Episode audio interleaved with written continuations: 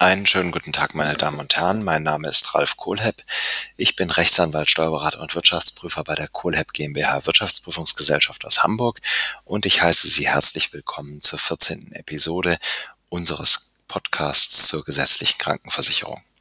Heute unterhalte ich mich mit Anne-Kathrin Klemm vom BKK Dachverband in Berlin über die Position des BKK-Dachverbands zur anstehenden Bundestagswahl. Hallo, Frau Klemm. Hallo, Herr Kohleb. Wir haben uns ja vor einiger Zeit dann kurz geschaltet und dann war die Sommerpause dazwischen, aber umso näher ist jetzt die Bundestagswahl. Deswegen vielen Dank, dass Sie Zeit haben und dass es funktioniert. Ja, sehr gerne. Ich hoffe, Sie hatten auch einen schönen Urlaub. Sie haben ein wunderschönes Bild hinter sich. Das wäre schön, wenn ich da wäre, ja.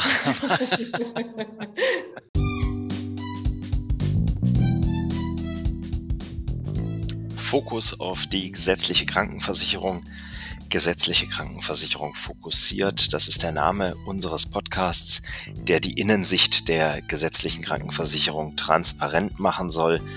Was bewegt die Kassen? Welche Herausforderungen liegen vor uns? Und welche Lösungen sind greifbar?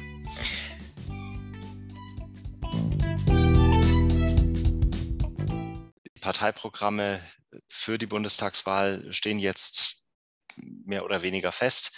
Äh, der Wahlkampf hat begonnen und ich freue mich, dass Sie da sind, um uns äh, aufzuklären über die Position des BKK-Dachverbands.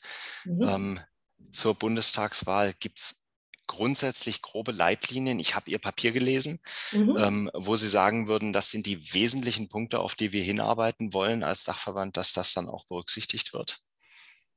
Ja, also es sind schon die Schwerpunktthemen, die wir auch in unserer sehr, sehr kurzen, also gerade auch im Vergleich mit, mit anderen Verbänden, ähm, ja wirklich sehr kurzen Broschüre angesprochen haben, ähm, um ja hoffentlich knackig und auch lesbar auf den Punkt zu bringen, worum es uns ähm, dann auch wirklich geht. Zum einen, dass wir sagen, also es müsste jetzt eigentlich mal eine Bilanz gezogen werden. Was hat die Corona-Pandemie bewirkt, beziehungsweise was ist eigentlich nochmal deutlich geworden, was reinschauen in die Wahlprogramme und auch hoffen, dass eigentlich der ein oder andere vielleicht mal ein Konzept oder eine Idee entwickelt hat, wie auch ein Leitbild für ja, wie soll GKV eigentlich in Zukunft aussehen vor dem Hintergrund der digitalen Transformation und, und, und dass solche Leitbilder entstehen. Lassen Sie uns beim letzten Punkt anfangen, auch wenn der abhängig ist von vielen Strukturthemen, aber mhm. kurzfristig ist die Finanzierung ja ein Thema, das, wenn wir jetzt uns das Jahr oder die Jahresrechnungsergebnisse 2020, 2021 angucken, teilweise haben wir ja dramatische Entwicklungen, wenn wir uns die BKK 24 ansehen, die jetzt gerade aktuell in der Diskussion ist. Ähm, wie schätzen Sie das? Und ich lassen Sie mich gleich die Frage weiterspannen. Hm. Lassen Sie uns die Pflegeversicherung mit einbeziehen, wo wir seit Jahren überproportional starke Kostensteigerungen sehen und kein Ende ist in Sicht.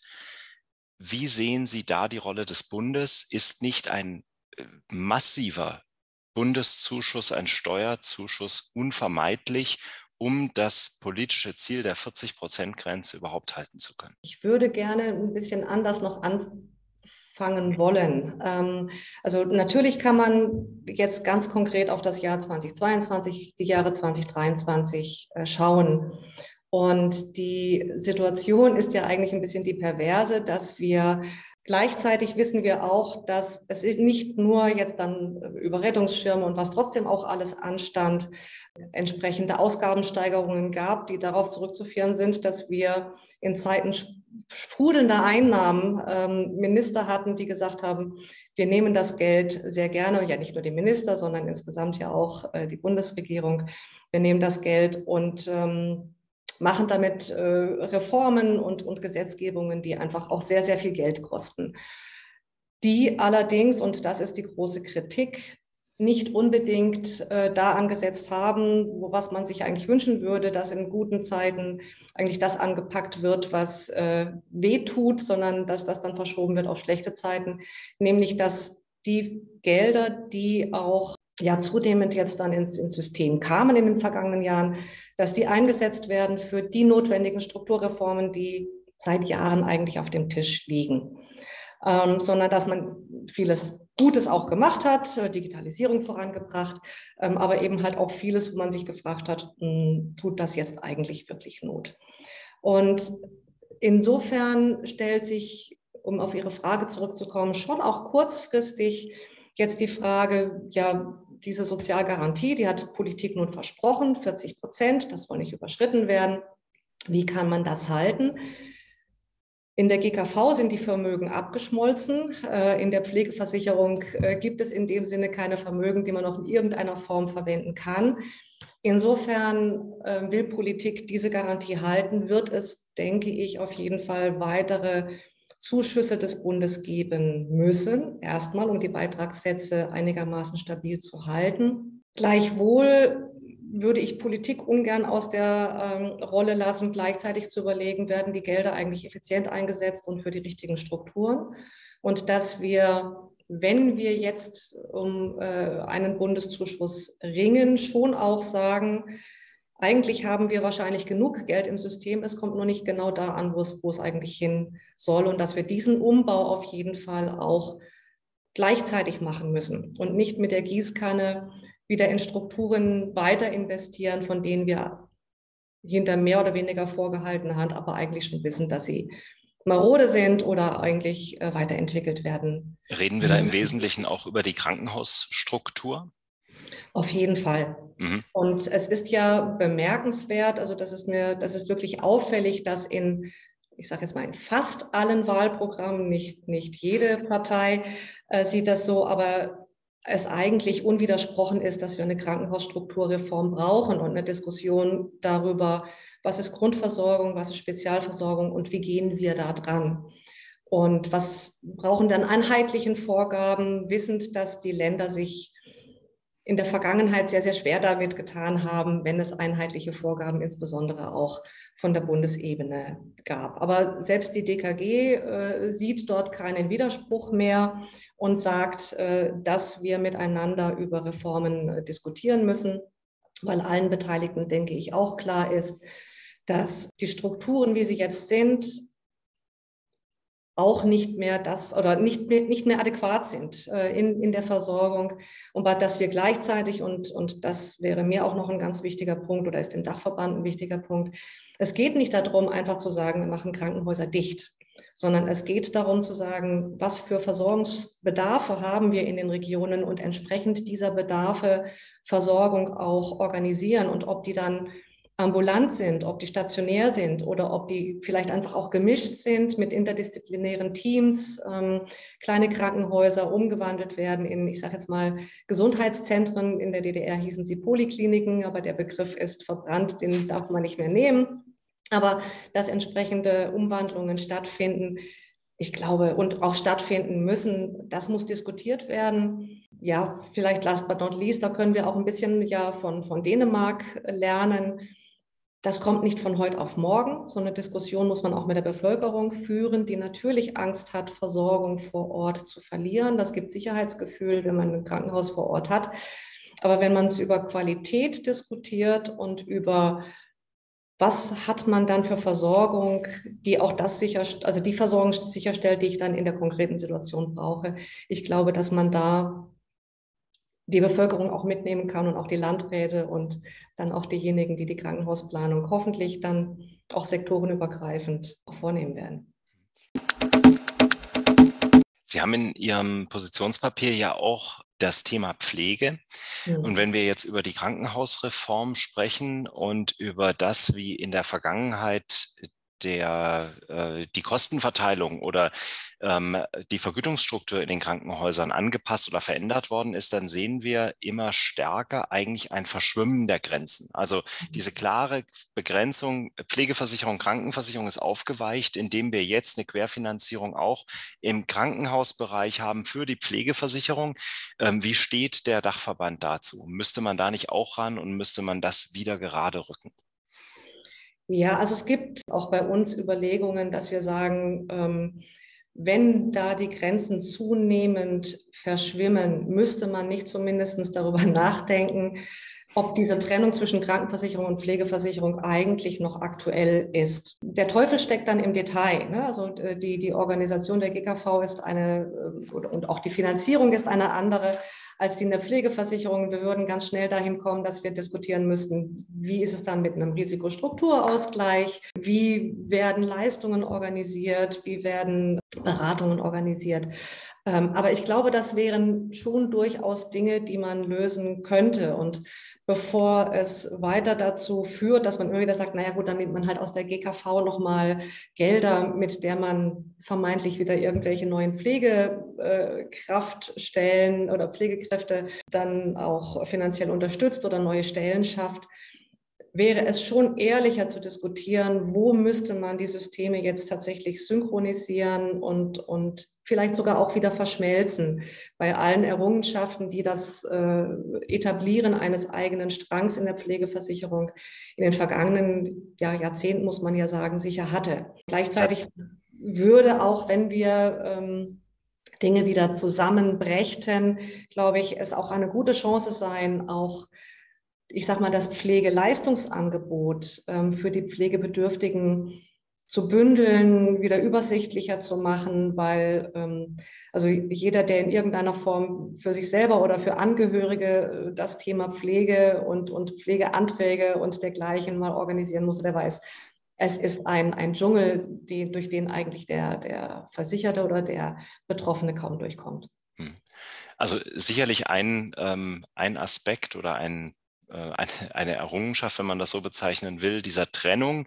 Aus meiner Sicht zumindest ist das relativ deutlich ins Bewusstsein gerückt ist, wie viel Pflege eigentlich kostet. Hm. Und äh, dass das ein dynamischer Prozess in unserer alternden Gesellschaft ist, der auch nicht umkehrbar ist. Ähm, interessanter Aspekt, den Sie aufgeworfen haben, das wieder zu, oder das zusammenzuführen, zumal aus meiner Sicht, und jetzt komme ich mal aus Sicht des Wirtschaftsprüfers, der viel in der GKV prüft und sieht, dass ja eigentlich unser aktuelles System auch Fehlanreize birgt. Im Sinne von, je mehr Aufwand ich in der Pflegeversicherung habe als Krankenkasse, desto mehr Verwaltungskostenerstattung bekomme ich. Also bin ich erstmal in den Grenzen des rechtlich Möglichen geneigt, ähm, Anträge äh, zu gewähren. Zudem ist ein glücklicher Versicherte in der Pflegeversicherung ein stabiler Kunde in der Krankenversicherung. All das, also nur um das mal plakativ zu mhm. sagen.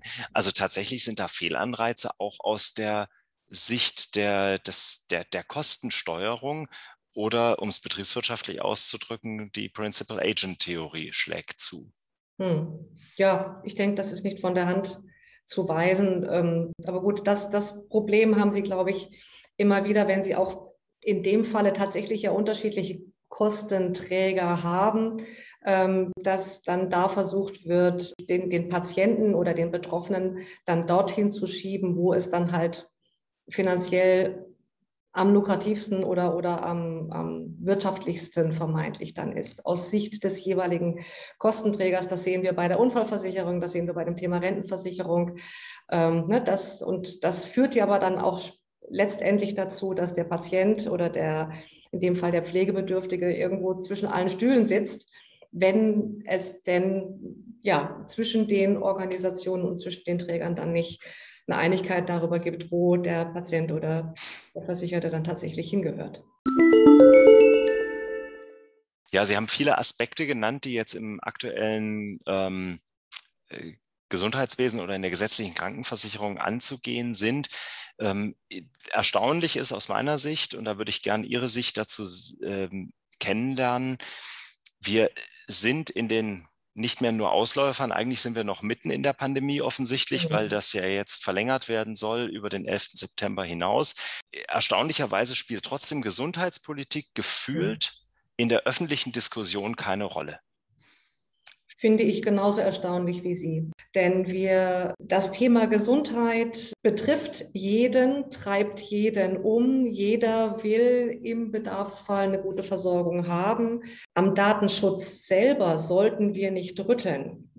Und natürlich muss der Versicherte auf die GKV geschaut oder der Patient ähm, Herr seiner Daten sein, aber de facto ist er das heute nicht. Ne? Also wenn irgendwelche Faxe irgendwo in der Weltgeschichte rumgeschickt werden. Ähm, und äh, die Frage alleine in der Arztpraxis, äh, ich hätte gerne mal meine Daten äh, eingesehen, mit, mit äh, Schulterzucken oder mit Kopfschütteln kommentiert wird, dann ist der Patient, der Versicherte, heute überhaupt nicht Herr seiner Daten oder Herrin ähm, ihrer Daten.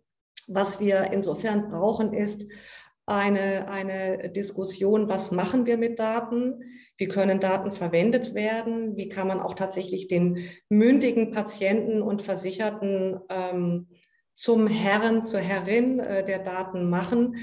Und die Entscheidung dann, was mit den Daten passiert, beispielsweise, ich gebe meiner Kasse die Daten, weil ich will individualisiert beraten werden. Und das ist auch in Ordnung.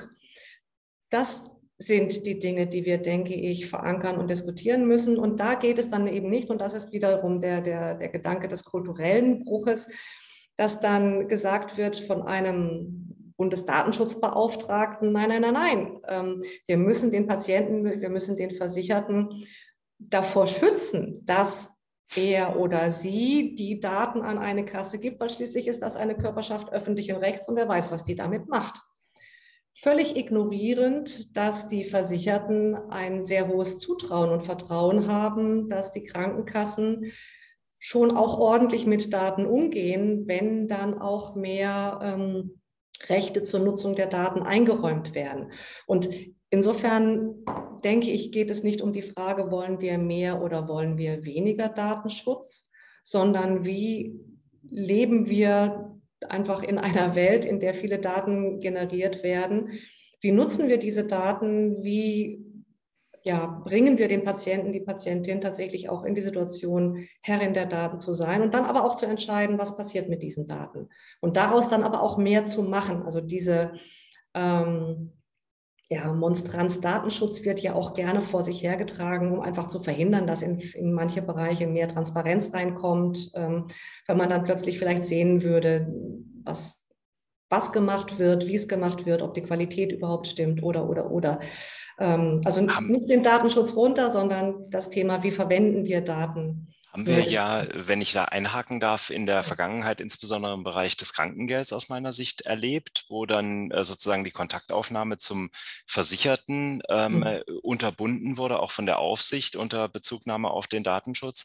Und ja. ähm, das Thema äh, äh Heil- und Hilfsmittelberatung ist ja mhm. auch mhm. mit diesem Argument zurückgedrängt worden. Also wir erleben tatsächlich in der letzten Zeit immer stärker, dass die Versorgungsqualität abnimmt mit dem Argument Datenschutz. Das geht ja in Ihre Richtung, wenn ich das richtig Ja, verstehe. ganz genau, ganz genau. Und es ist einfach unbequem und, und, und eben halt auch nicht gewollt, wenn eine Kasse mal vielleicht auch sogar für den Versicherten nachfragt, Thema Krankengeld. Äh, wie kann das sein? Jetzt mehrfach immer wieder sehr lange AU-Verordnungen. Was ist denn eigentlich gerade die Intervention? Wird was gemacht? Und wenn das dann einfach nur als Drangsalieren äh, des, des Patienten oder des Versicherten wahrgenommen wird oder des, des Arztes, dann, dann hat auch jemand nicht verstanden, was eigentlich die Aufgabe auch einer Krankenkasse ist, nämlich dafür zu sorgen, dass Gesundung hergestellt wird und nicht Krankheit erhalten bleibt. Sie haben auch in Ihrem ähm, Programm, da haben Sie, sind Sie ganz eingangs drauf eingegangen, das Thema Kassensturz nach der Corona-Pandemie. Sie schreiben, ähm, eigentlich spätestens zum Zeitpunkt äh, na, kurz nach der Bundestagswahl wäre ein Kassensturz unabdingbar. Mhm. Es gibt ganz viele Bereiche, die Sie auch nennen in Ihrem Positionspapier. Äh, zum einen die Apotheken, die ja weit überhöhte Maskenpreise bekommen haben, für die sie sich teilweise ja selbst geschämt haben, dass sie die ja. entgegennehmen mussten. Zum anderen, Sie haben es vorhin erwähnt, äh, die Deutsche Krankenhausgesellschaft hat eine Kompensationszahlung mit dem GKV-Spitzenverband vereinbart für die ähm, Mindereinnahmen in der Pandemie neben diversen sonstigen Zahlungen, die gekommen sind. Wir haben die Unterstützungszahlungen für Zahnärzte bekommen für ihre immensen Belastungen in der Pandemie, wobei ich schon mal in diesem Podcast gesagt habe, ich hatte das Vergnügen, bei meinem Zahnarzt mehrere Stunden auf der Couch zu verbringen oder im Sitz, habe ihn mal gefragt, was seine Belastungen der Pandemie sind. Er hat nach draußen gezeigt ins Besprechungszimmer, wo zwei Plexiglaswände für jeweils 60 Euro aufgestellt worden sind. Ähm, äh, was erwarten Sie von einem solchen Kassensturz und wie kann uns der weiterbringen? Die Erwartung ist, dass wir uns also einmal das Pandemie-Management anschauen. Ich denke, dass äh, wir in Zukunft mit weiteren Pandemien auch äh, rechnen müssen. Das wird ja auch von, von etlichen immer wieder auch adressiert. Also dass wir in Zukunft besser gewappnet sind, ähm, dass wir nicht anfangen müssen, am, zu Beginn einer Pandemie äh, händeringend danach zu suchen, ähm, haben wir eigentlich die Schutzausrüstung für das Klinikpersonal, ähm, nehmen wir uns jetzt alle erstmal selber Masken mit der Ansage, Masken sind sowieso eigentlich nicht sinnvoll, jetzt gibt es genug Masken, jetzt sind sie sinnvoll und entsprechend vorgeschrieben. Also das ist ja ein Tohuwabohu, äh, das ja, sollten wir uns egal in welcher Situation, ähm, entsprechend in Zukunft eigentlich nicht mehr antun müssen. Also da müssen wir gewappnet sein. Spannenderweise so wichtig auf das Thema, wir müssen uns besser wappnen für künftige Pandemien und ein entsprechendes Pandemie-Management und ähm, auch vielleicht das Thema Infektionsschutzgesetze entsprechend nochmal anzupassen bis zum Jahresende. Ähm, insbesondere jetzt durch die Gesundheitsministerkonferenz zeigt ja, dass die Bundesländer ein ein hohes Interesse daran haben, dass die Pandemieregeln fortgesetzt werden, weil sie davon auch profitieren, weil sie letztlich vom Bund Gelder dafür bekommen oder für Dinge erhalten, die eigentlich ursprünglichste Länderaufgabe ähm, schon immer war und eigentlich auch ist. Wir sehen jetzt gerade auch eine Diskussion ähm, mit, der, mit der Flutkatastrophe, dass auch da nach dem Bund oder nach den Krankenkassen gerufen wird für Wiederaufbauhilfen. Also es findet eine, eine zunehmende Vermischung ja eigentlich der, der jeweiligen Zuständigkeiten und Aufgaben statt. Ähm, die GKV ist für vieles eingesprungen, zum Teil jetzt auch wieder mit Rückerstattungen aus dem Bund. Und das einfach mal glatt zu ziehen, wer soll eigentlich wofür in Zukunft zuständig sein und nicht einfach, wie es äh, in Zeiten jetzt der Pandemie auch oftmals sogar von Ministerpräsidenten gesagt wurde, ach, das nehmen wir dann aus dem Gesundheitsfonds, als käme der Gesundheitsfonds wie, wie Manna vom Himmel ähm, mit seiner Befüllung. Ähm, offensichtlich kein Verständnis, dass die GKV-Versicherten das zahlen äh, und die PKV war zum Teil ja sogar außen vor.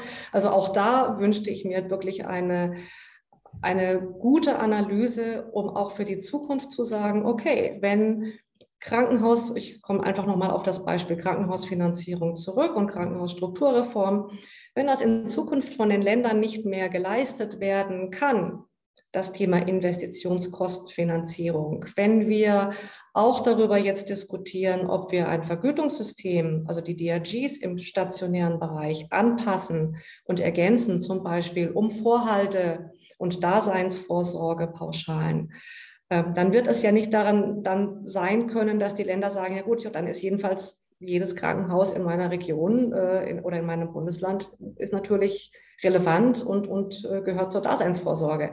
Also da eine, eine, eine Diskussion auch zu führen, wenn es unterschiedliche Geldgeber gibt oder die Länder auch äh, ihrer Verpflichtung nicht mehr nachkommen können, dann muss man sagen, wie regelt man es in Zukunft. Aber es damit einhergeht natürlich dann auch, wer bezahlt, bestimmt. Und dass man nicht einfach sagt, man nimmt das Geld ähm, von denen, die es vermeintlich haben und bleibt aber dabei, dass man dann die eigenen Hoheiten nicht aufgibt. Also das ge gehört, finde ich, auch zu einem Kassensturz. Das klingt subkutan durch das, durch das ein oder andere Wahlprogramm durch. Alleine wenn man den ÖGD jetzt dann entsprechend modernisieren und, und, und äh, stärken möchte, das ist ja eigentlich auch ursprünglichste Landeshoheit, die da adressiert wird. Die Notfallversorgung wird in Wahlprogrammen adressiert. Äh, auch das Länderhoheit, Notfallreformgesetz gescheitert an den Ländern, ähm, weil sie da nichts abgeben wollten. All das gehört zum Kassensturz mit dazu. Mhm. Und da kriege ich jetzt auch noch mal einen kleinen äh, Bogen gespannt, auch zu Ihrer Frage von vorhin noch mal Bundeszuschuss. Wenn die GKV in Zukunft gesamtgesellschaftliche Aufgaben übernehmen soll. Und ich rede jetzt nicht von einer Diskussion über versicherungsfremde Leistungen und ob eine Familienversicherung versicherungsfremd ist oder nicht. Also da möchte ich auch, auf das Feld möchte ich gar nicht gehen, sondern mhm. alleine jetzt hier aus dieser Pandemie heraus, wenn es da Aufgaben gibt, die tatsächlich eigentlich eher den Ländern oder dem Bund zugeordnet werden müssten, die GKV aber, weil sie die Organisationsstrukturen hat, es übernehmen soll. Spätestens dafür braucht es einen klar definierten Bundeszuschuss. Hm. Man kann nicht einfach sagen, das geht schon irgendwie aus dem Fonds, der wie magisch immer wieder gefüllt wird bezogen auf den BKK-Dachverband. Sie haben ja Mitgliedskassen. Ähm, wir erleben aber, und jetzt kommt doch nochmal ein Aspekt aus den vergangenen Jahren rein, wir erleben ja auch in der Pandemie, dass sehr viele Aufgaben von wie Sie gesagt haben, Staatsebene, also letztlich auch von der Bundesregierung, wenn von der GKV, dann von den größten Einheiten in der GKV gestemmt worden sind. Ähm, wo sehen Sie die Rollen der Betriebskrankenkassen, die ja tatsächlich sehr unterschiedlich sind? Es gibt große, es gibt kleine, es gibt betriebsbezogene, die teilweise, äh, so ist meine Erfahrung, sehr viel besser im Kleinen steuern können, mhm. als das große Einheiten können.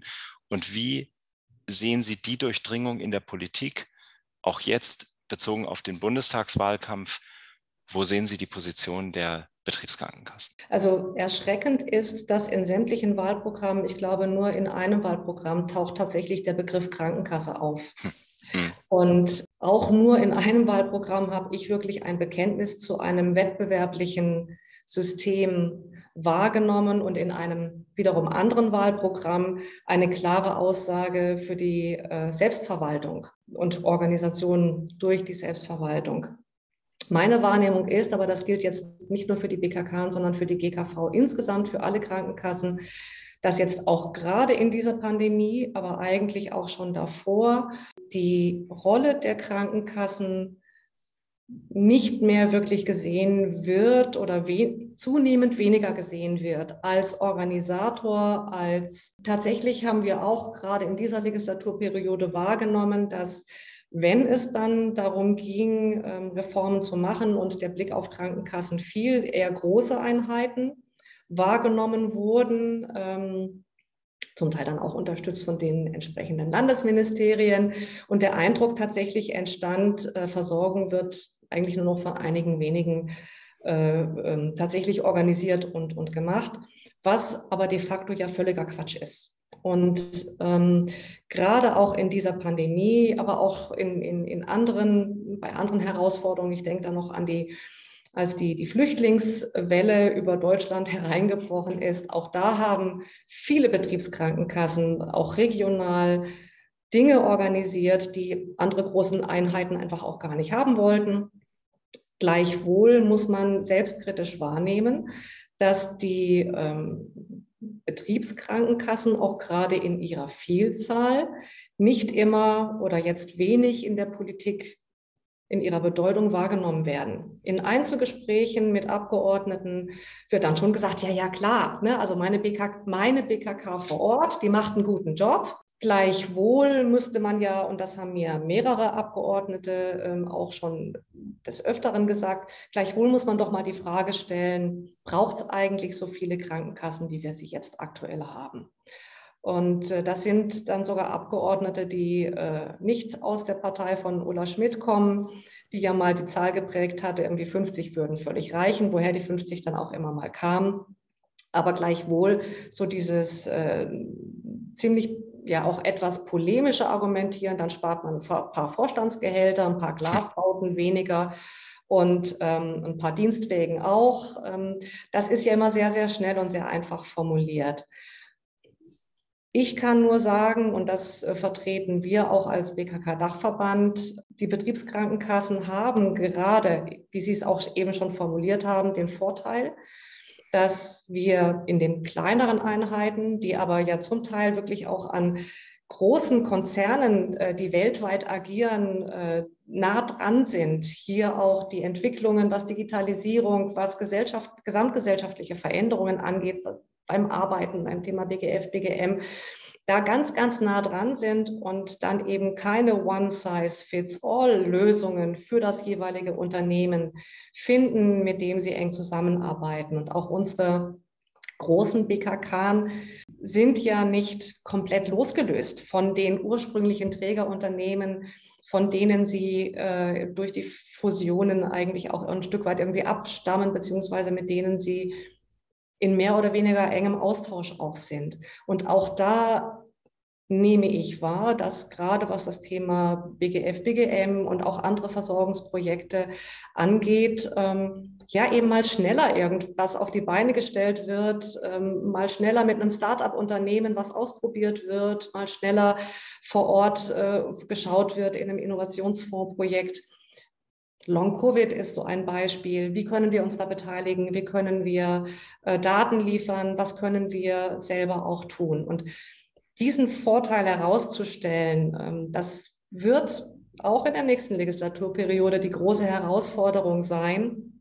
Gerade wenn man sich dann auch überlegt, ein Drittel des Bundestages wird ja wahrscheinlich ausgetauscht sein. Also da werden viele Abgeordnete ähm, dann auch äh, da sein, denen auch gerade dieser, dieser Mehrwert der Betriebskrankenkassen nochmal auch erläutert werden muss und dass es eben nicht darum geht, große Einheit One-Size-Fits-All-Lösungen. Ich glaube, das will eigentlich keiner. Ich hoffe auch, dass auch durchdringt, dass ein Wettbewerbssystem bei allen Problemen, dass das natürlich schon auch hat, trotzdem eigentlich einem der Staat weiß alles besser ähm, System deutlich überlegen ist, denn das haben wir ja gerade auch wieder in der Pandemie gesehen. Wer meint, besser organisieren zu können, wie Masken geordert und dann verteilt werden über entsprechende Voucher, die, die ja gut, die nochmal entsprechend gedruckt werden müssen mit einem entsprechenden Adler obendrauf. Ähm, also da kann ich nur sagen, äh, gute Reise, wenn das das Konzept sein soll äh, und man die Experten, die einfach jetzt Versorgung organisiert haben, die sich in dem System auskennt, dann in Zukunft einfach abschafft und ignoriert. Ähm, ich glaube, das, das kann nicht im Sinne der Politik sein, aber das kann eigentlich auch nicht im Sinne der Versicherten sein, denn die Individualität, die wir gerade auch als Betriebskrankenkassen in der Versorgung unserer Versicherten haben, ich glaube, das wissen viele auch zu schätzen. Wir haben ein freies oder wir haben Wahl, die Wahlmöglichkeiten äh, in den Kassen. Wenn die äh, Arbeit der Betriebskrankenkassen so schlecht wäre, dann wären die Versicherten auch woanders. Ja, das ist ja auch ein Wettbewerbsargument, völlig genau, richtig. Ganz genau. Wir haben jetzt, wenn im September die Wahl war und wir dann irgendwann eine neue Regierung haben, äh, eben die neue Legislatur vor uns, wir sehen in den letzten Wochen und Monaten ja auch ein sich beschleunigendes Fusionskarussell, insbesondere auch bei den Betriebskrankenkassen. Was erwarten Sie von, den, von der nächsten Legislatur? Ja gut, da wird es sehr viel davon abhängen, wie jetzt dann tatsächlich die Finanzarchitektur oder die, die Finanzstrukturen dann aussehen. Die Fusionen, die wir jetzt sehen, sind ja doch durchaus auch ähm, auf, der, auf der Unsicherheit fußend, was kommt jetzt. Ne? Ähm, Vermögen wurde abgeschmolzen, also die, die, die Polster von, von Kassen, die bislang auch gut gewirtschaftet haben, ähm, sind jetzt erstmal ja, weg und solidarisiert wenn der Finanzdruck weiter so bleibt, wenn es weiter teure Gesetze gibt, wenn es weiter darum geht, dass eigentlich der Wettbewerb nicht um eine gute Versorgung oder um einen guten Service äh, stattfindet, sondern weiter stark auch von der Politik getrieben über den Preis läuft, könnte ich mir vorstellen, dass der Druck auf die Kassen einfach weiter groß ist und sich dann auch gerade Kassen, die vielleicht noch in, jetzt noch gut dastehen, und insofern eine hübsche Braut sind, ähm, sich dann auch eher nochmal umschauen werden.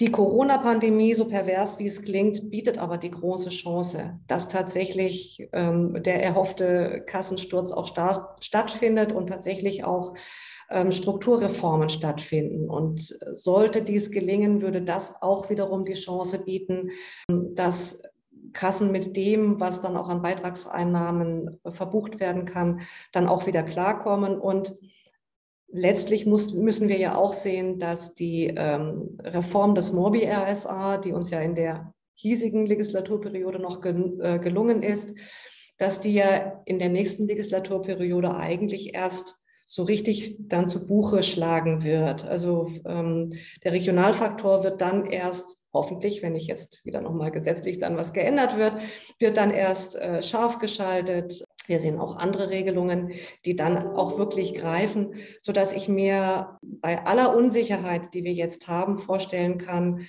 dass es trotzdem gelingen kann, ähm, dass wenn es Fusionen gibt, dass dann auch äh, gesunde Fusionen stattfinden und nicht aus, aus der Not heraus, sondern weil sich Kassen ähm, davon versprechen, auch nochmal Synergieeffekte zu heben oder effizienter zu werden.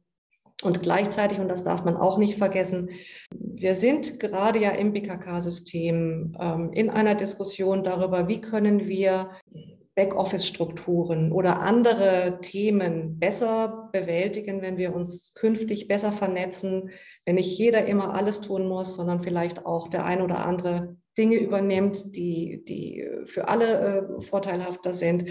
Und ich glaube, da sind wir auch auf einem sehr, sehr guten Weg in der Diskussion. Und insofern sitzen wir ja nicht da mit, mit äh, Händen im Schoß und, und schauen, wie die wie das Kaninchen auf die Schlange, sondern da passiert ja gerade ganz viel. Ich hoffe, dass es uns gelingt, das System auch so zu erhalten in der Vielfältigkeit und, und in der Diversität, weil letztlich, ähm, das brachte vor nicht allzu langer Zeit meine Vorständin auf den Punkt, es gibt eigentlich nichts, ähm, was ein, ein, ein Versicherter äh, quasi nicht im BKK-System finden könnte. Ne? Ob nun, e egal mit welchem Schwerpunkt, mit welcher Ausrichtung. Das gibt es und da gibt es die Schwerpunkte und wir bieten das. Da würde ich sagen, und andere Kassenartensysteme nicht unbedingt. Von daher hoffe ich, dass das auch weiterhin so bleibt. Ich äh, bedanke mich ganz herzlich für Ihre Zeit. Sehr und, gerne. Äh, dass wir die Gelegenheit hatten, uns hier auszutauschen. Mhm. Und ja, ähm, würde mich freuen, wenn wir dann vielleicht, ähm, wenn sich alles konsolidiert hat und die Parteien wissen, wo sie dann mit einer neuen Regierung hinwollen, vielleicht nochmal sprechen und hören, wie dann jetzt die konkretisierten Aussichten auch des BKK-Dachverbands an dieser Stelle sind. Ja, sehr gerne. Vielen Dank auch für die Gelegenheit, hier bei Ihnen heute zu sein. Und ja, ich, ich glaube, es wird weiter spannend bleiben, insofern die Themen gehen.